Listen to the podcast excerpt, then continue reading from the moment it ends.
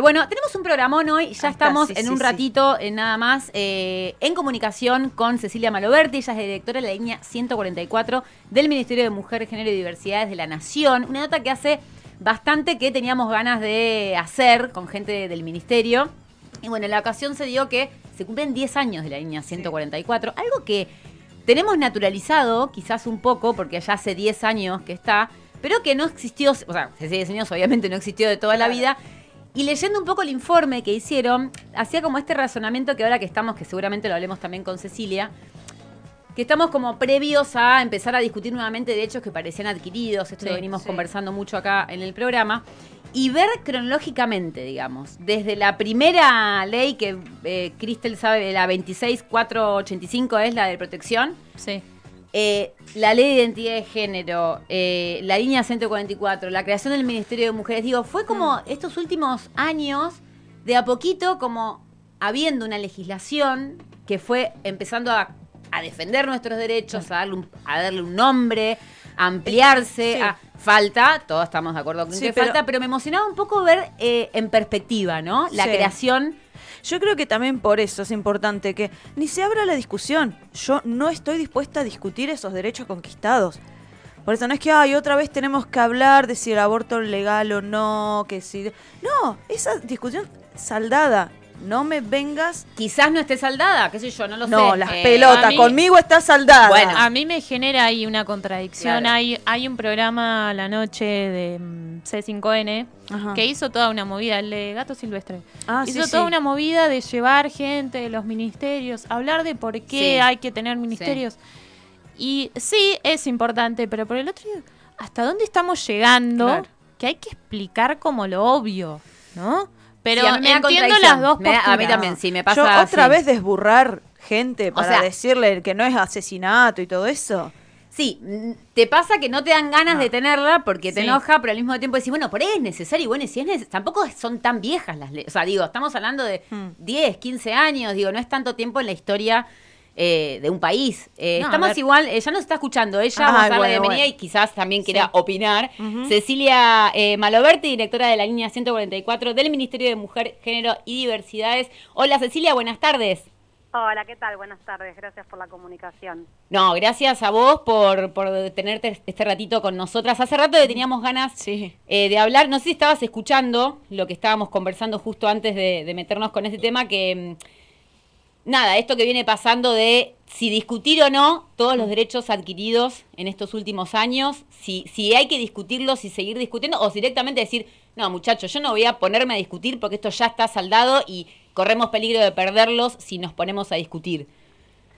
Bueno, gracias. Sí, yo creo que, bueno, ante claramente eh, los discursos, digamos, que, que venimos escuchando es de un nivel de preocupación muy grande, porque como tal cual, bueno, recién señalabas, digamos, este, todas estas políticas de Estado que, que venimos implementando desde el Ministerio de Mujeres tienen que ver muchas de ellas con derechos exactamente totalmente adquiridos. Eh, tenemos una ley que es la 26485 que se sancionó en el 2009, se implementó en el 2010 y que es el marco regulatorio para este, crear, desarrollar e implementar todas las políticas que, que venimos implementando desde el Ministerio. Bueno, como ustedes seguramente saben, el Ministerio se creó hace cuatro años, la línea 144 eh, lleva ya 10 años de su creación porque se establece como parte de un artículo de la ley 26485 la creación de una ley a nivel nacional, de una línea a nivel nacional, perdón, eh, y venimos, digamos, trabajando en muchas políticas, digamos, de cara a poder justamente eh, ir garantizando eh, los derechos de todas las personas, de las mujeres y de la diversidad a vivir en una sociedad libre de violencias de género. Vos sos de, eh, ahora, ahora nos metemos bien con lo de la línea, que Sí. quiero que nos conté, que nos cuentes, eh, porque son muchos años, debe haber muchas sí. cosas para. Eh, ¿Vos sos partidaria, Cecilia, de dar el debate? ¿De dar el debate en qué sentido? En el sentido de decir, bueno, alguien dice, no, está, está mal esta ley, ¿no? Y empezamos a discutir, viste que en los canales se empieza a discutir claro. esto que decía también recién, de decir, no tienen que ir al canal a explicar por qué existe un ministerio de género, existe y punto. O hay que dar la discusión. Yo creo que la discusión, digamos, eh, digamos, se ve en las políticas, en la calle, se ven en, la- en las personas, digamos, que, que fueron parte, digamos, de las políticas que se fueron desarrollando en estos últimos años. En ese sentido, creo que lo que tenemos que, digamos, este, salir, digamos, y contar, y por eso agradezco estos espacios, es lo que venimos llevando adelante desde el Ministerio de Mujeres, todas las políticas que venimos implementando. La línea 144 es una de ellas, pero hay un programa que es el acompañar para personas que están en situación de violencia de género.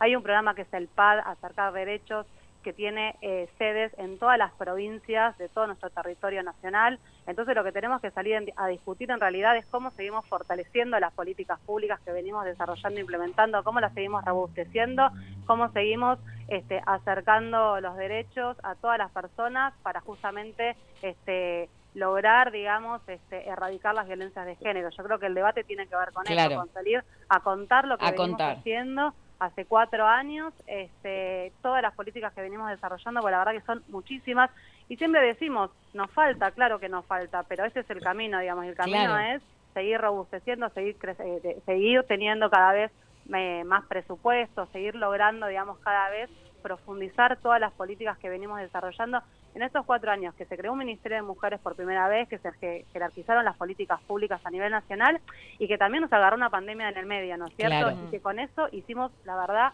un montón, un montón de políticas. Hay todo un...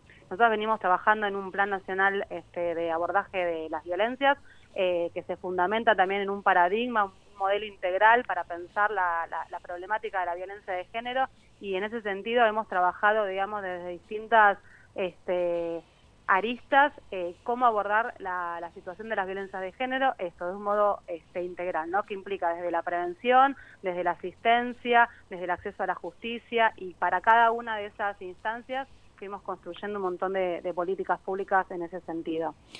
Eh, me parece eh, que está bueno esto de decir, bueno, no sé si es dar el debate, pero sí es informar y, me parece clave, porque además, a ver, nosotros, por ejemplo, por el ACOM, por ejemplo, en la radio, como en todos los canales, siempre que se habla de algún hecho de violencia de género y demás, tenemos que decir la línea 144, ¿no? Sí. Eh, diez años hace ya de esto, mandaron, haciendo un informe hermoso, me, lo mandaron la gente del ministerio. Eh, 900.000 llamados es el registro que hubo en estos 10 años, Cecilia. Exactamente, 920.000 llamados, comunicaciones a lo largo de, este, de estos 10 años lo cual demuestra de la importancia que tiene la línea 144, que es una línea que realmente llega a todos los rincones del país. Eh, recibimos consultas desde Misiones, Salta, eh, Tucumán, Tierra del Fuego. Eh, las 24 horas, los 365 días del año estamos atendiendo con equipos de trabajo este, sumamente profesionalizados. están constituidos por equipos interdisciplinarios de psicología, trabajo social, abogacía, entre otras disciplinas, eh, donde se piensa también los abordajes de una manera este, integral, pero también como muy eh, particulares, ¿no? O sea, siempre decimos esto, la línea no es un, call center que te va a dar una respuesta automática, digamos.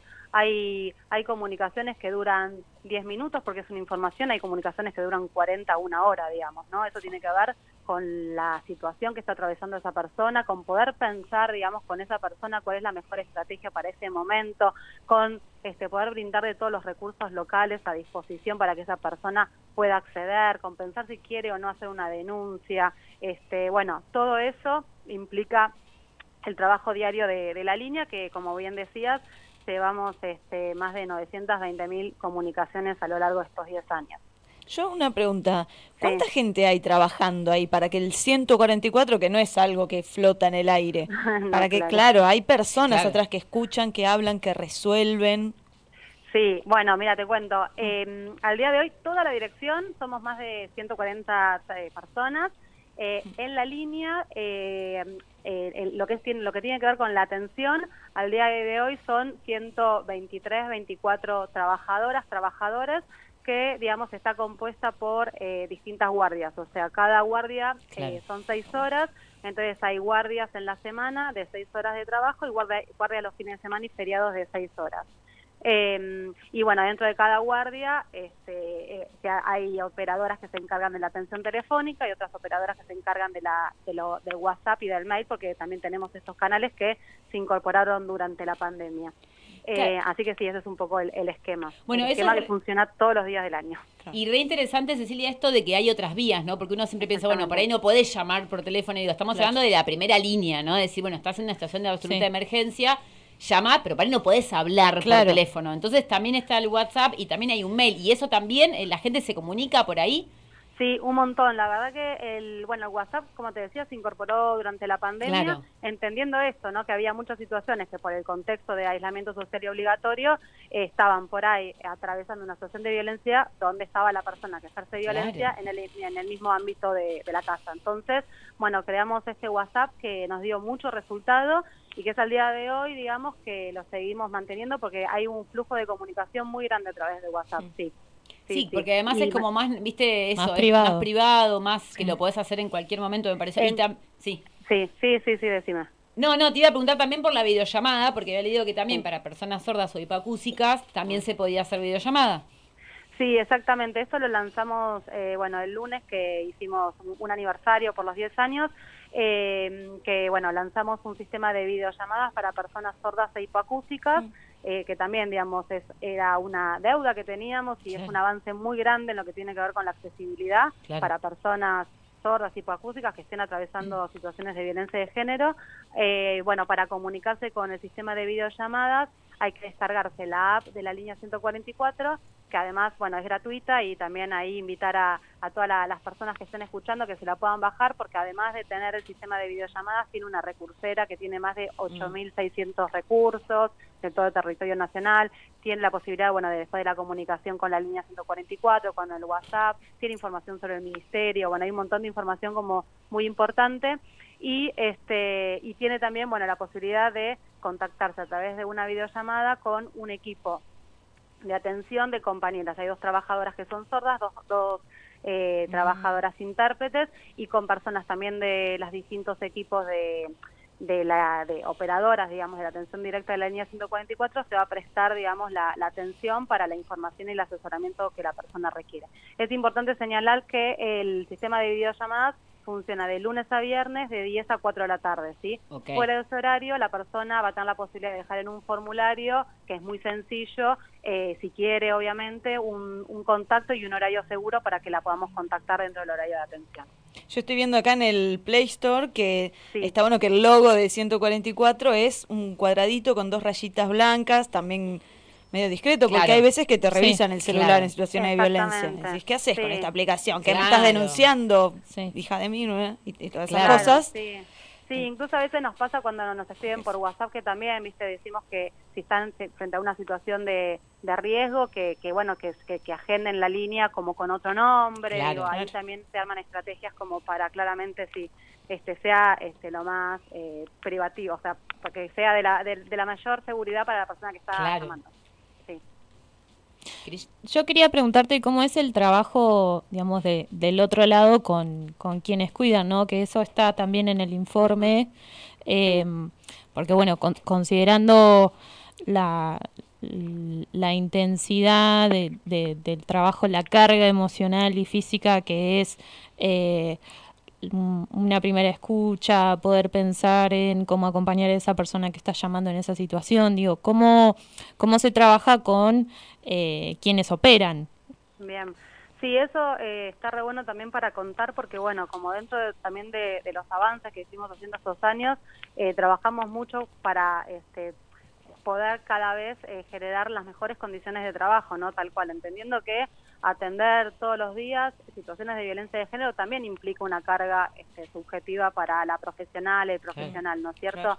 Entonces, en ese sentido, eh, bueno, a partir de la pandemia se creó un equipo de salud mental eh, que está constituido por bueno por psicólogas digamos que lo que lo que hacen justamente es poder acompañar un poco en, en los procesos digamos de subjetivos, como les decía recién, de las trabajadoras, los trabajadores que atienden la línea 144. Y que eso se da a través de espacios grupales, donde, bueno, por ahí van con alguna propuesta, digamos, como para poder trabajar alguna, algunas cuestiones y después también con una modalidad, digamos, este, individual, cuando hay alguna alguna trabajadora, trabajador que quiera, digamos, hacer alguna consulta con, con el equipo, porque también, eh, digamos, es una tarea que muchas veces genera frustraciones, genera este, malos estares, ¿no es cierto? O sea, hay un montón, digamos, de cuestiones, digamos, que se atraviesan eh, y que, bueno, siempre claramente, eh, bueno, es muy importante, digamos, que la persona que está atendiendo esté lo mejor posible, digamos. Así que la verdad que también ese equipo, eh, bueno, nada, fue como de, de, una creación muy importante y es muy valioso para, para todas las trabajadoras, lo reconocen mucho, reconocen mucho la tarea y la importancia que fue para, para ellas, para ellas, digamos, la creación de, de este equipo.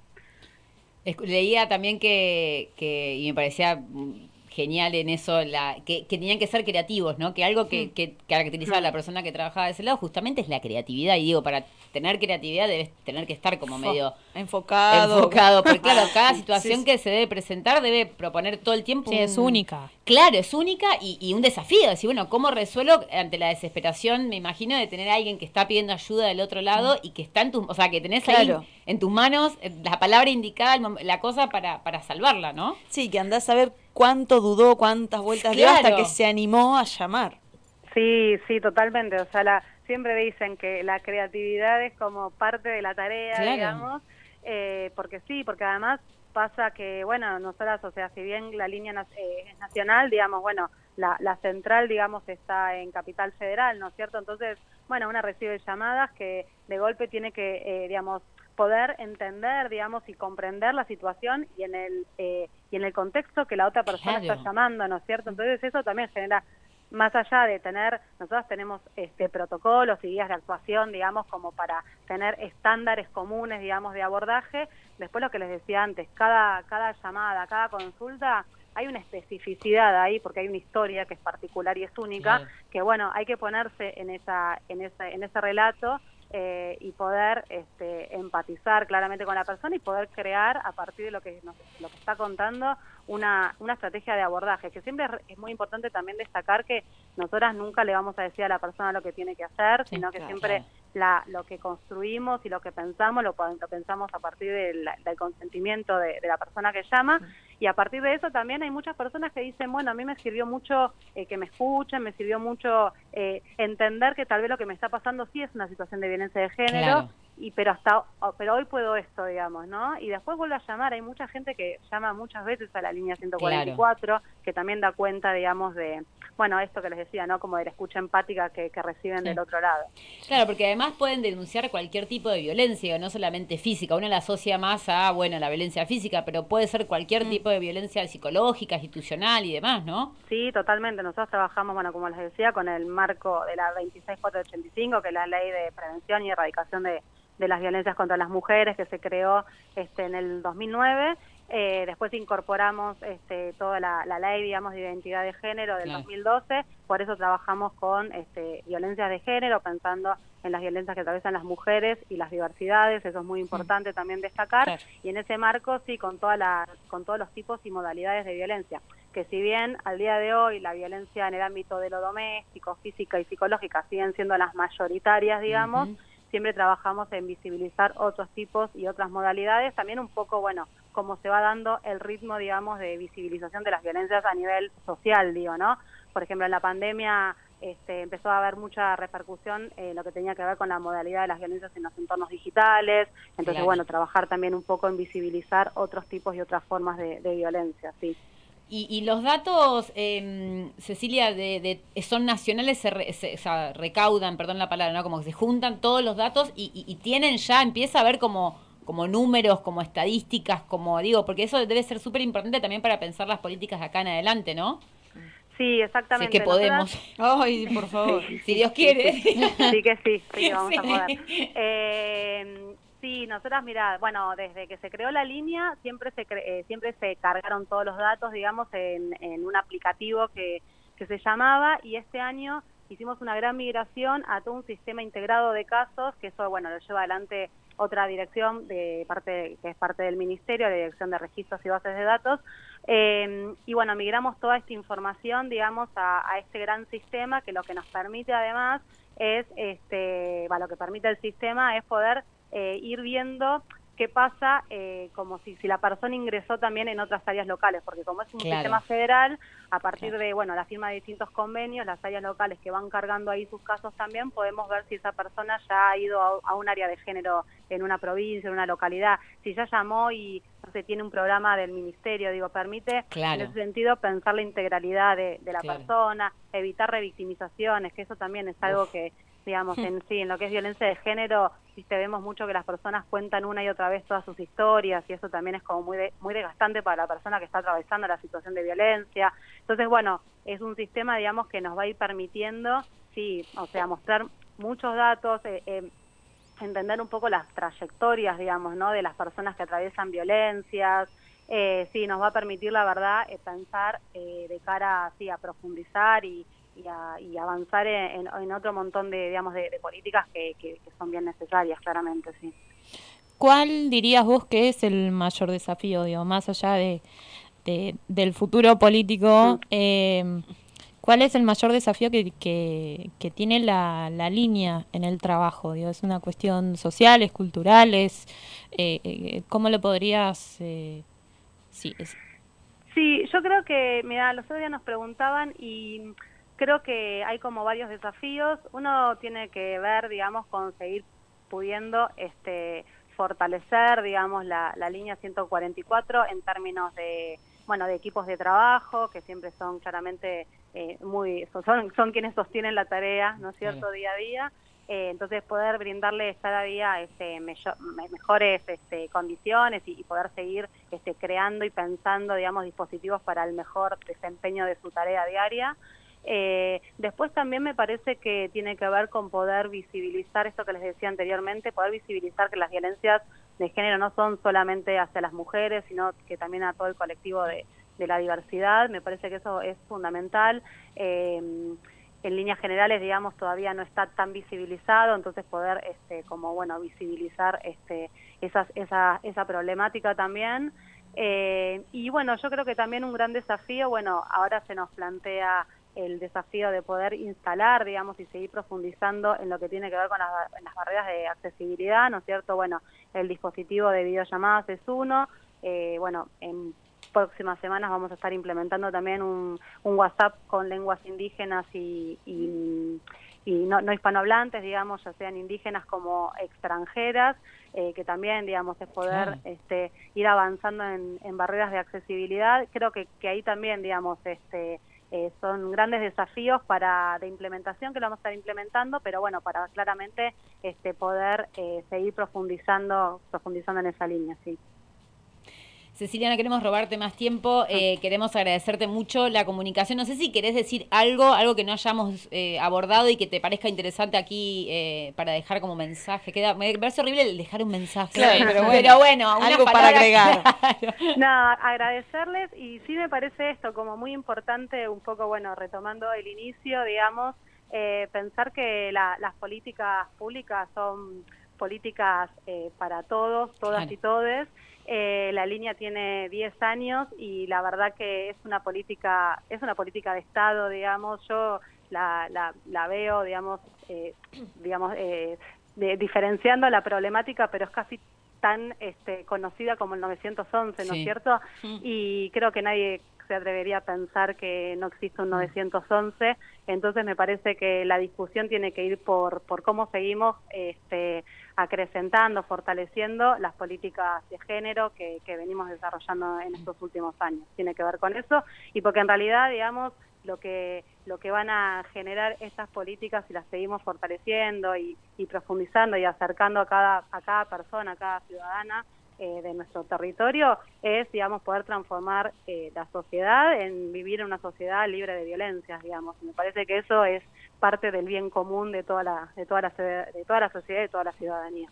Y por más que parezca, nos dé mucha rabia, eh, me parece que hay que seguir diciéndolo y por más que hay- haya gente que todavía pueda Sí. estar en contra de eso, bueno, habrá que seguir dando la batalla. Gracias, Cecilia, muchas gracias por tu tiempo y a Bueno. disposición, ¿eh? Dale, muchas gracias a ustedes.